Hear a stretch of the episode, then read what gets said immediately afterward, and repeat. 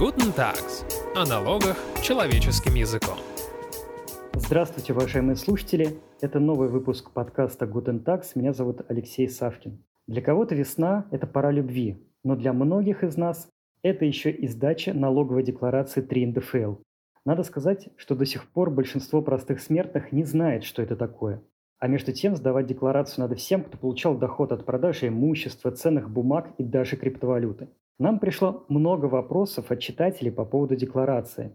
Мы их все собрали, систематизировали и будем сегодня задавать партнеру юридической компании Tax Advisor Алексею Яковлеву и адвокату Tax Advisor Виктору Андрееву. Здравствуйте, Алексей, здравствуйте, Виктор. Всем привет. Здравствуйте. А как я сказал, к нам самотеком пришло много вопросов по поводу декларирования доходов.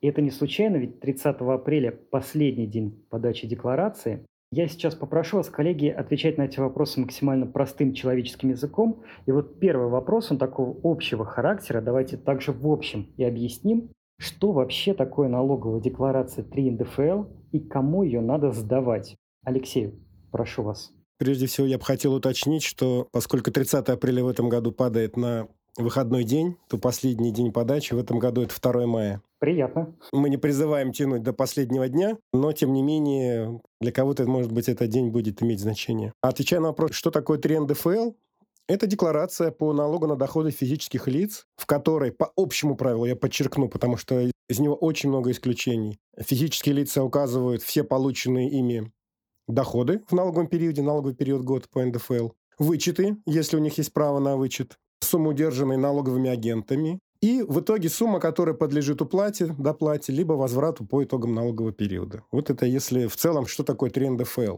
Что касается вопроса, кто должен сдавать, ну, точно должны сдавать индивидуальные предприниматели, тут вообще нет никаких исключений. А вот, что называется, простые смертные, обычные физические лица, они должны сдавать в том случае, если они получили какие-то доходы, которые подлежат обложению НДФЛ, но по каким-то причинам источник выплаты не удержал этот налог. Ну, например, это было физическое лицо не предприниматель, да, это не налоговый агент, но тем не менее там, оплатили работу, услуги оказанные, пожалуйста, надо декларировать и платить налог. Но чаще ведь это квартира, машина, да? Ну, вот, большинство случаев. Да, скорее всего. Скорее всего, эта ситуация связана с тем, что физлицо, помимо заработной платы, которую оно там получало в течение года, получило какие-то доходы от продажи имущества. Ну, мы можем подробно разобрать какие-то отдельные ситуации, потому что там, опять же, много нюансов. Да, да, понимаю. Тогда вот давайте по конкретным вопросам. Вот вопрос. Весь год я получал только зарплату в своей компании. Мне нужно подавать декларацию?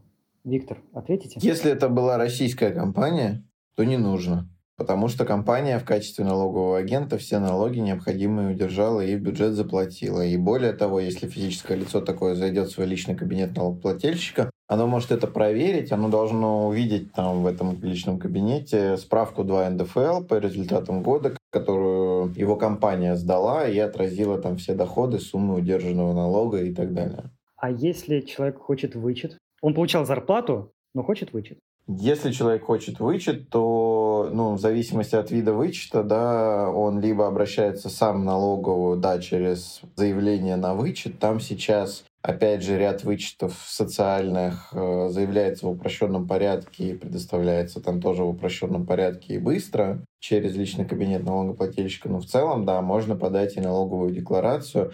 Тогда надо отразить тот доход, который был получен, вот и взять его из этой справки НДФЛ. Просто его не надо платить повторно, его надо отразить, чтобы показать, что есть из чего вычитать, что есть доход, из которого можно вычесть и вернуть часть налога.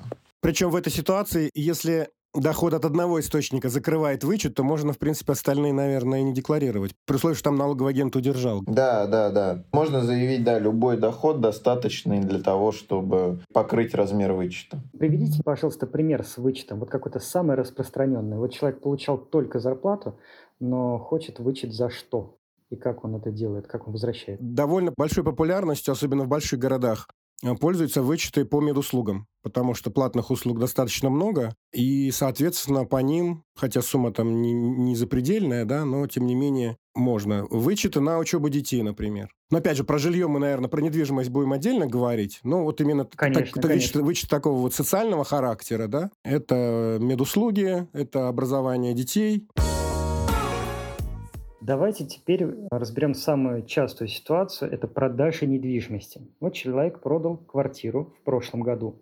Правильно понимаю, что он должен отдать государству 13% через вот этот механизм подачи декларации 3 НДФЛ? Это первый вопрос. И второй. Есть ли варианты уменьшить вот эту налоговую базу, с которой он будет платить 13%? С недвижимостью очень много вариантов. Первый вариант, самый интересный для плательщиков НДФЛ, это если недвижимость была в собственности более пяти лет. Тогда доход, во-первых, не облагается, во-вторых, его можно не декларировать.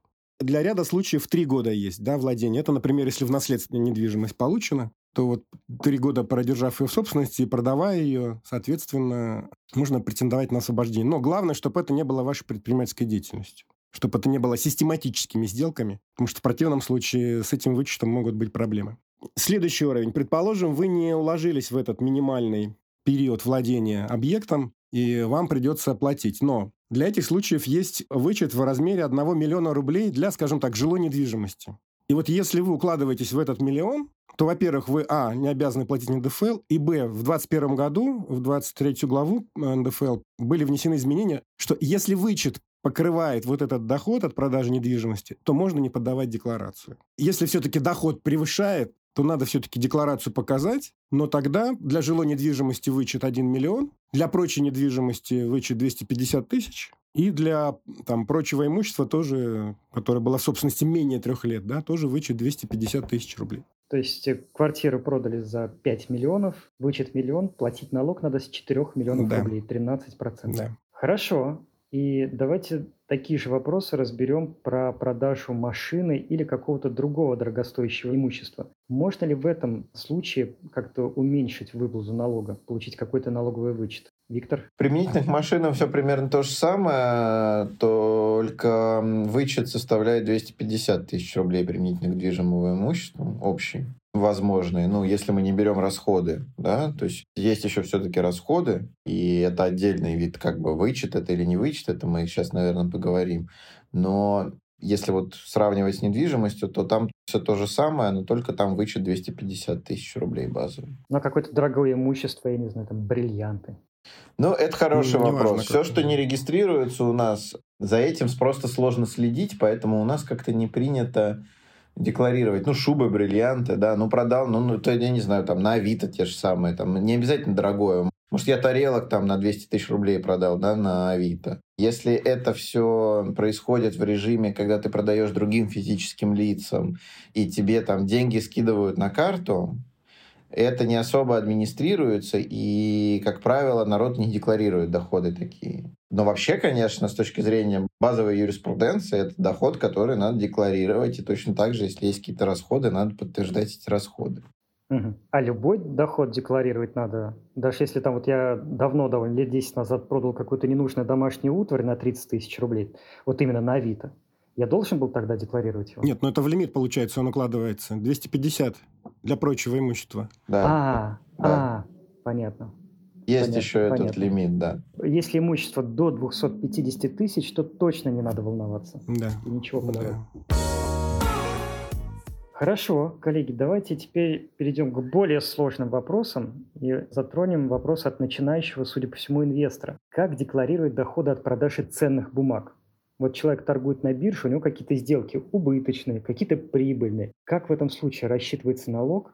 Как его задекларировать? И можно ли получить вычет? Много вопросов. Давайте, Алексей, может, начнете?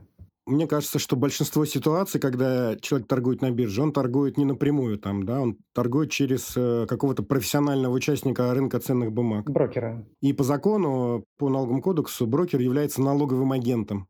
То есть он ведет учет операций, доходов, которые получает физическое лицо, и в конце налогового периода исчисляет э, налоговую базу. Или раньше, если физическое лицо выводит деньги, например, да, вот посреди года расторгает договор и говорит, продайте, все, то в этот момент тогда, и опять же, это обязанность брокера посчитать э, налоговую базу удержать НДФЛ и перечислить бюджет. Но многие, кстати, открывают напрямую на Мосбирже счет. Ну, тогда на налогоплательщика возлагается обязанность вести полноценный учет доходов, полученных от операции по реализации или погашению ценных бумаг. Да, согласно законодательству Российской Федерации, торговать можно только через профессионального участника рынка ценных бумаг. Особенно, если мы говорим об обычном физическом лице. Открыть э, счет напрямую на Мосбирже у вас без брокерского счета и торговать в обход брокера не получится. То есть там торгует брокер, просто у него счет получается ваш. Да, давайте я, наверное, добавлю. Тут есть несколько вопросов. Во-первых, он не очень актуальный в 2022 году, но тем не менее, у многих, может быть, и остались какие-то остатки.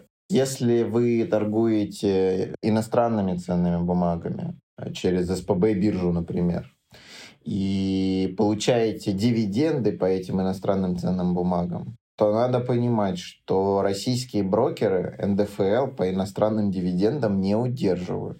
И тут можно попасть в неожиданную ситуацию, потому что многие считают, что ну, брокер все удерживает, а вот тут он не удерживает, он эти дивиденды вам транслирует, и все. И такие дивиденды надо декларировать самостоятельно.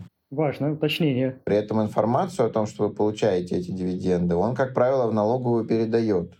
Поэтому вам может неожиданно потом прилететь, собственно, где налог. Если эта сумма крупная, то имеет смысл об этом задуматься. А можно ли получить вычет при торговле ценными бумагами? Ну, вычетом все-таки при торговле ценными бумагами в основном являются расходы на их приобретение. То есть все-таки э, тот, который инвестиционный налоговый вычет, мы можем про него отдельно поговорить, он не совсем, в общем, за торговлю ценными бумагами, он за открытие специального инвестиционного налогового счета, и там два варианта, либо вы получаете вычет в виде 50 тысяч рублей максимальный, если вы завели на этот счет определенные деньги и держите их там не менее трех лет, либо вы получаете освобождение от налогообложения всех доходов, там, которые на протяжении этих трех лет на инвестиционном счете были, если вы не пользуетесь вычетом в 50 тысяч рублей. На инвестиционный налоговый счет у нас можно завести максимум 1 миллион рублей. То есть это сумма, с которой может быть предоставлен вычет. Больше вам на инвестиционный налоговый счет не дадут просто завести. Может быть, сейчас это будут менять, там есть какие-то инициативы по расширению этого вычета для стимулирования, скажем так, активности граждан в области инвестиционной деятельности, потому что, понятно, российский рынок, он просел, он нуждается в ликвидности, он нуждается в деньгах, в обороте, поэтому там сейчас рассматриваются различные инициативы по модификации этого вычета в том числе. Но все-таки он не за торговлю ценными бумагами, да, как таковую, он просто за то, что вы деньги завели, и они лежат на инвестиционном налоговом счете. А все-таки, если мы говорим о том, что мы отчитываемся за торговлю, за результаты торговли, то мы в качестве основного нашего способа уменьшения налоговой обязанности используем расходы. Да, то есть доходы минус расходы. Не голый оборот, а доходы минус расходы. Вот только с этого положительного сальда им надо отдать э, государству 13%, так? Да. Наш любимый вопрос, точнее мой, про криптовалюту. Надо ли декларировать доход от сделок с криптовалютой, от э, получения какого-то дохода от криптовалюты? Алексей? Я встречал довольно большое количество разъяснений Минфина, где говорится о том, что да, такого рода доход надо декларировать. И более того, Минфин говорит, что можно и расходы тогда учитывать связанные с приобретением криптовалют. Никаких деталей при этом особых, в общем-то, не дается. Но, по крайней мере, заблуждение, которое, мне кажется, у многих присутствует, что раз это некий такой актив, который непонятно регулируется, не регулируется, но, тем не менее, поскольку доходом считается у нас по налоговому кодексу любая экономическая выгода, она явно присутствует в операциях с криптовалютой, то, конечно, обложение присутствует. Другое дело, что, допустим, именно прирост курса, скажем так, да, стоимости сам, вот пока, пока нет сделок. Насколько я понимаю, пока Минфин даже говорит, что это не является доходом. Тогда я не понимаю, с чего берется налог. Я понимаю, что если вы купили биткоин по 20 тысяч, а продали по 30 тысяч, а когда вы продали его, получили деньги, вышли в э, фиаты, да? Да, фиатная валюта. Когда уже вышли в э, обычную валюту? И что, тогда платить надо со всей суммы, с 30 тысяч? Нет, с расходов. Минфин говорит, можно учитывать расходы. Если можно подтвердить документально расходы, связанные с приобретением криптовалют, то расход можно вычесть из дохода полученного. Другое дело, я не знаю, как подтвердить расходы на приобретение криптовалюты и доходы от нее. Это что, должен быть какой-то слип с терминала, что ли? Давайте, как это моя, так сказать, профессиональная тема, по которой я периодически читаю Давайте. на лекции. Там все сложно. И нам на протяжении уже нескольких лет э, Федеральная налоговая служба с Минфином обещают какой-то порядок разработать и внести ясность, потому что они знают, что, в общем, есть проблематика. но, видимо, приоритеты другие, единый налоговый счет и прочее, поэтому все никак. А главное, что у нас все никак, понимаете, уже год больше уже года Центральный банк с Минфином не могут договориться, мы все-таки разрешаем или запрещаем. Никто не готов взять на себя никак ответственность за какое-то решение, поэтому вот, к сожалению, граждане, которые пользуются этим, вынуждены жить в правовом вакууме не понимать ни последствия вообще своих действий с криптовалютой, потенциальные будущие, да, ни порядок его налогообложения. Проблема крипты заключается в том, что очень много внутри, скажем так, крипто сферы, криптобиржи, на которую заведены обычные фиатные деньги, как правило, происходит транзакций. И если у вас классическая история, вы купили биткоин за 1000 долларов и продали за 2000 долларов, тут действительно все просто. А вот если вы купили биткоин, а потом на биткоин эфир, а потом на эфир еще что-нибудь, а потом еще что-нибудь, и только потом ушли фиатные деньги, то, к сожалению, с точки зрения текущей юриспруденции, каждая ваша транзакция требует обоснования, потому что эта транзакция рассматривается как мена одного имущества на другое.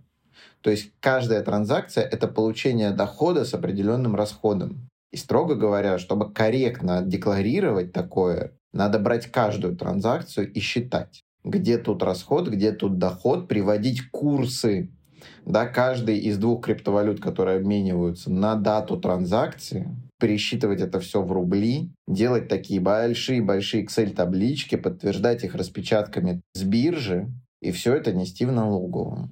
Потому что иначе вы просто, если у вас большое количество транзакций внутри биржи, вы не сможете показать, что вот вы завели тысячу долларов, а вывели две тысячи долларов. Это, ну, просто у вас там так не сложится. И, соответственно, народ, э, ну, зачастую, к сожалению, вот, да, из-за отсутствия порядка, из-за отсутствия разъяснений, и из-за того, что процедура это сложная, народ просто забивает по принципу, ну, не находят, не наказывают, и слава богу. Авось пронесет. Да, да, да. Но в целом механизм есть, это сделать можно, это подъемно, просто это сложно и долго. Ну, это, по сути, как брокера ведут а, учет по там, ценным бумагам внутри портфеля. Ну, то есть, вот что-то надо, фиксируя каждую транзакцию, да. Только здесь приходится самостоятельно, да, вести такой да, учет. Да, да, да.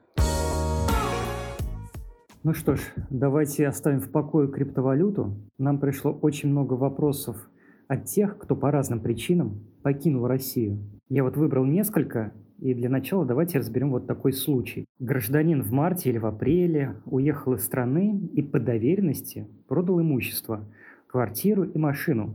По какой ставке он уплачивает налог? И может ли получить вычет? Платит ли он налог, зависит от периода нахождения в собственности этого объекта. Если недвижимость была более пяти лет, он может претендовать на то самое освобождение. А если нет? Если прочее имущество было в собственности более трех лет, может претендовать на освобождение. Если нет, то он платит налог. Поскольку он отсутствует в России более 183 дней, уехав в марте, он по итогам года стал уже налоговым нерезидентом, Соответственно, ставка 30% уже неприятно. И второй неприятный момент. Мы, конечно, чуть раньше про вычет очень хорошо поговорили, но для доходов, которые облагаются вот по ставкам для нерезидентов, вот вычеты, они, в общем-то, не предоставляются. Поэтому уменьшить базу здесь к сожалению, у такого лица не получится на вычет. Давайте я тоже здесь добавлю. Все-таки вычеты действительно не предоставляются. То есть вычеты, которые прописаны в налоговом кодексе в виде там миллиона рублей, вот этот вот, да, и на недвижимость, и 250 тысяч на прочее имущество.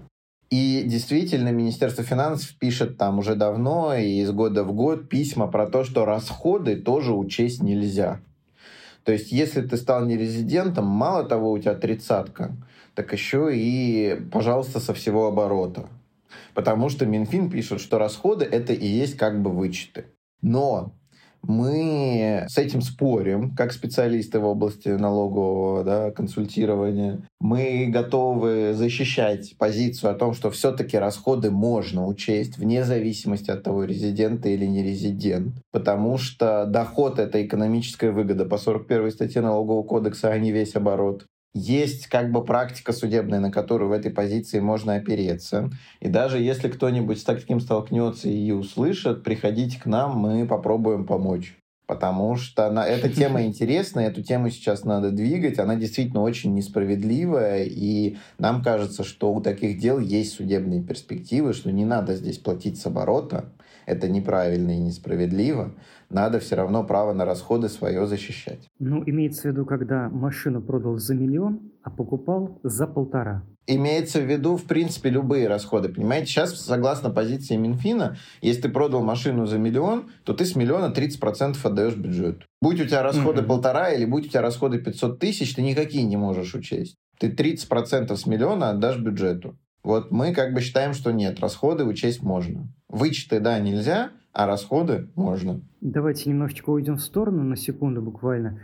Там ведь была идея увеличить расходы для уехавших, для нерезидентов. Алексей, расскажите, что с этой идеей, как она развивается, чем все закончится? Во-первых, наверное, важно понять, почему такая идея возникает. Дело в том, что люди, которые уехали и, допустим, находятся за границей, источником их дохода по текущей редакции налогового кодекса Российская Федерация не признается. То есть трудовая деятельность за границей говорит о том, что источник не в России. Что это значит? Это значит, что пока лицо является налоговым резидентом, конечно, платить надо НДФЛ, да, потому что резидент в свою страну платит налоги со все мирового своего дохода. Но если он становится нерезидентом, тогда вроде бы как он России ничего не должен. Потому что источник дохода не Россия. И вот поменять хотят именно это. Сказать, что раз работодатель, то есть по работодателю, не по месту трудовой деятельности, а по месту нахождения работодателя, кто прямо платит, сделать источник дохода. Тогда человек, став налоговым нерезидентом, его доход в России будет облагаться по ставке 30%. Идея именно в этом. И этот принцип не работает для топ-менеджмента, для руководителей, для членов совета директоров, но для обычных работников, а таких большинство, мне кажется, уехавших, вот этот принцип, да, что трудовая деятельность, если за границей, то Россия не источник дохода, он на сегодня существует. А если человек ИП или самозанятый? Хороший вопрос ему отменят. Там вроде бы были предложения какие-то отменить льготные режимы. По поводу ИП и самозанятых. Парадокс ситуации действительно состоит в том, что вроде бы как ну, точнее, не вроде бы как, а точно совершенно, и об этом тоже достаточно писем Минфина, там, разъясняющих. Э, вне зависимости от статуса резидента там, человека, да, право на такой льготный режим, как упрощенная система налогообложения и право быть самозанятым э, у человека остается. Поэтому, естественно, многие уехавшие, как кто там по какой-то причине кого пугает там 30%, хотя этих 30% нет, но тем не менее, да, с большинства доходов, они предпочитают просто открыть ИП или стать самозанятым и, соответственно, платить существенно меньше.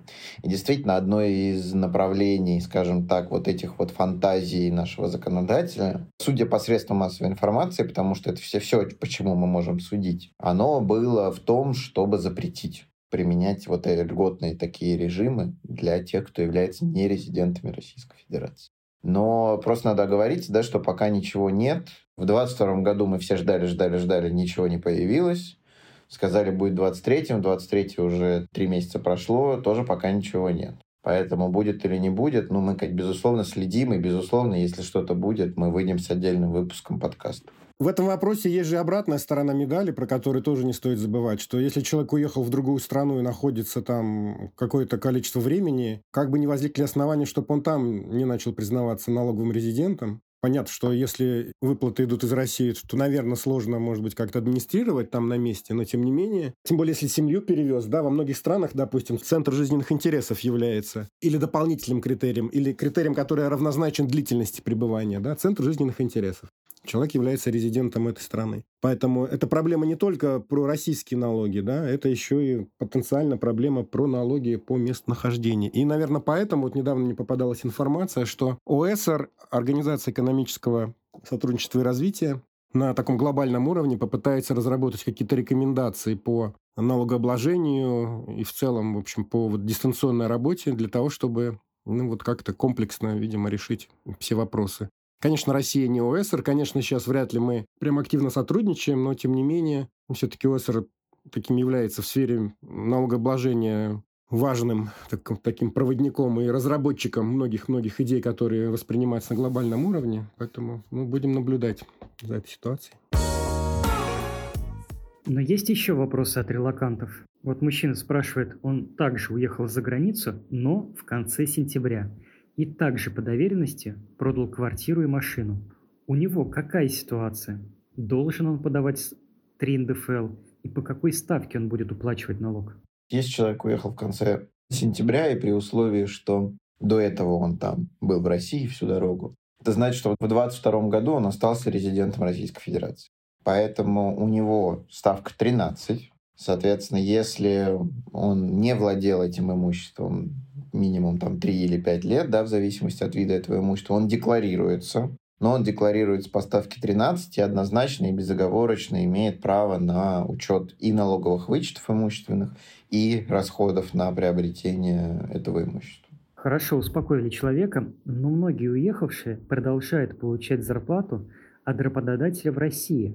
Им нужно будет ее как-то декларировать, если они не вернутся? Или тут тоже зависит от сроков? Вот это то, о чем говорил Алексей. Если вы не генеральный директор там, и не член совета директоров и получаете зарплату от работодателя в России, будучи не резидентом, то с точки зрения буквы закона ваш доход в России не облагается. Другой вопрос и другая проблематика заключается в том, что не все работодатели точнее очень маленькое их число, готовы не удерживать у вас налог в такой ситуации. По разным своим причинам. Кто-то не в состоянии администрировать количество уехавших, потому что в каких-то компаниях их очень много, а для того, чтобы она не удерживала налог, ей нужны доказательства, что вы за рубежом. Там, а если у вас уехало 2000 человек в компании, да, то собирать со всех загранпаспорта, кои являются единственным доказательством того, что вы не в России, там компания не готова, и компания принимает решение продолжать удерживать либо 13%, как правило, два варианта решения, либо начинать удерживать 30% что, с одной стороны, вообще никаким образом не соответствует законодательству, с другой стороны, компания снимает с себя таким образом там какие-то риски. И вы, в свою очередь, должны в такой ситуации понимать, что если это так, то в теории и с точки зрения буквы закона у вас есть право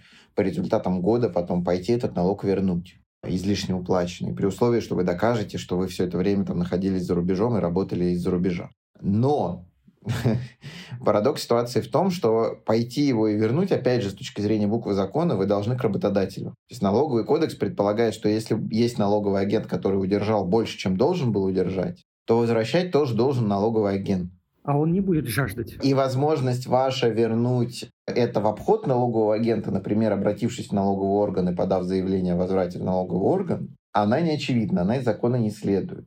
С одной стороны, она как бы вроде как и должна быть, потому что, ну какая разница, право-то есть, в любом случае налог переплачен. А с другой стороны, она не очевидна. И каким образом здесь налоговая будет поступать, мы пока не знаем, потому что опытом не наработано в этом отношении. Я думаю, он будет наработан там в ближайшее время. Но я боюсь, что большинство работодателей, которые сейчас решили по каким-то причинам удерживать, особенно удерживать 30, столкнутся с потоком своих сотрудников, таких удаленных, которые к ним в конце года придут и скажут «верните». И, в общем, компаниям придется принимать решение в этой ситуации, что делать. Ну, что делать? Расширять штаты. Потому что физлицо может и в суд подать на налогового агента, да. Да, требуя возврата излишне удержанного с его дохода налога. Ой, ну это, конечно, вряд ли, потому что уехавший человек будет держаться за свою работу. Прямо скажем, наверное, это будет редкость. А там может быть и договоренность. Какой работник говорит, слушайте, работодатель, я вижу ваши риски, давайте так. Я подаю на вас в суд, налоговый третьим лицом в процесс. Если суд скажет, что надо возвращать, то как бы вы будете возвращать. У вас будет судебное решение, вы налоговый покажете. Мы вернули. Это не обязательно такой конфликт-конфликт, как говорится, классический. Это может быть и такой, как бы, ну, не разыгранный спор, конечно, нет, но, тем не менее, интересы здесь во многом могут и пересечься, что называется.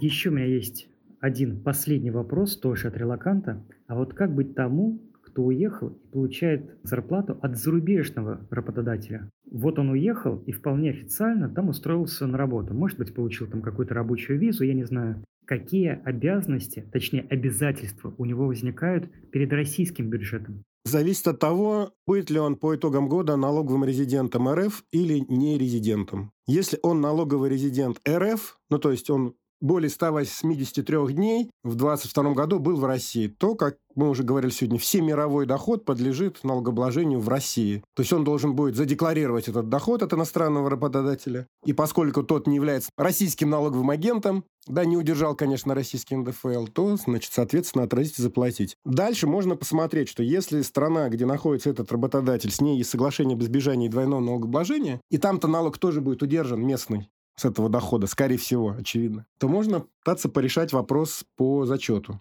Но при условии, что соглашение работает, что соглашение об избежании двойного налогообложения не приостановлено. Ну, кстати, следующий выпуск нашего подкаста будет вот про эту печальную новость о том, что Россия как раз может приостановить вот действие этих соглашений об избежании двойного налогообложения. Я смотрю, надо будет обсудить эту тему. Коллеги, у меня от людей, от наших э, слушателей вопросы закончились. Может быть, есть что-то, что мы не обсудили, и вы хотите добавить? Да нет, ну только призвать не тянуть до последнего дня. Это первое. Второе, если у вас какая-то нестандартная ситуация, все-таки воспользоваться помощью консультантов при подготовке декларации, потому что нюансов много. И чтобы не наделать ошибок, в общем, конечно, лучше делать это с поддержкой профессиональной. Знаете, очень хочется по традиции закончить на какой-то хорошей ноте. Я даже не знаю, какая она здесь может быть. Может быть, вы мне поможете? Хорошая нота заключается в том, что все не так сложно, все решаемо. Есть много способов минимизировать свой уровень налогообложения, поэтому разбирайтесь внимательно в законодательстве, приходите к специалистам, и не спешите там принимать какие-то решения о том, чтобы платить очень много. Если вам кажется, что это очень много, лучше перепроверить все варианты. Все-таки варианты снижения налогового бремени есть. Вот пусть будет такая хорошая новость. Я от себя добавлю еще хорошее. Время еще есть примерно около месяца, к тому моменту, как выйдет наш подкаст, останется примерно месяц. И, конечно, советуем не затягивать это дело, потому что на оформление декларации, на подачу, на помощь специалистов тоже нужно какое-то время заложить. Ну что ж, коллеги, мы сегодня разобрали много тем по декларационной кампании, по 3 НДФЛ, и на этом, наверное, будем завершать наш выпуск. Мы благодарим за анализ этих сложных юридических вопросов партнера компании Tax Advisor Алексея Яковлева и адвоката Tax Advisor Виктора Андреева. Всего доброго и удачи. Всем удачного декларирования. Всем пока. До свидания.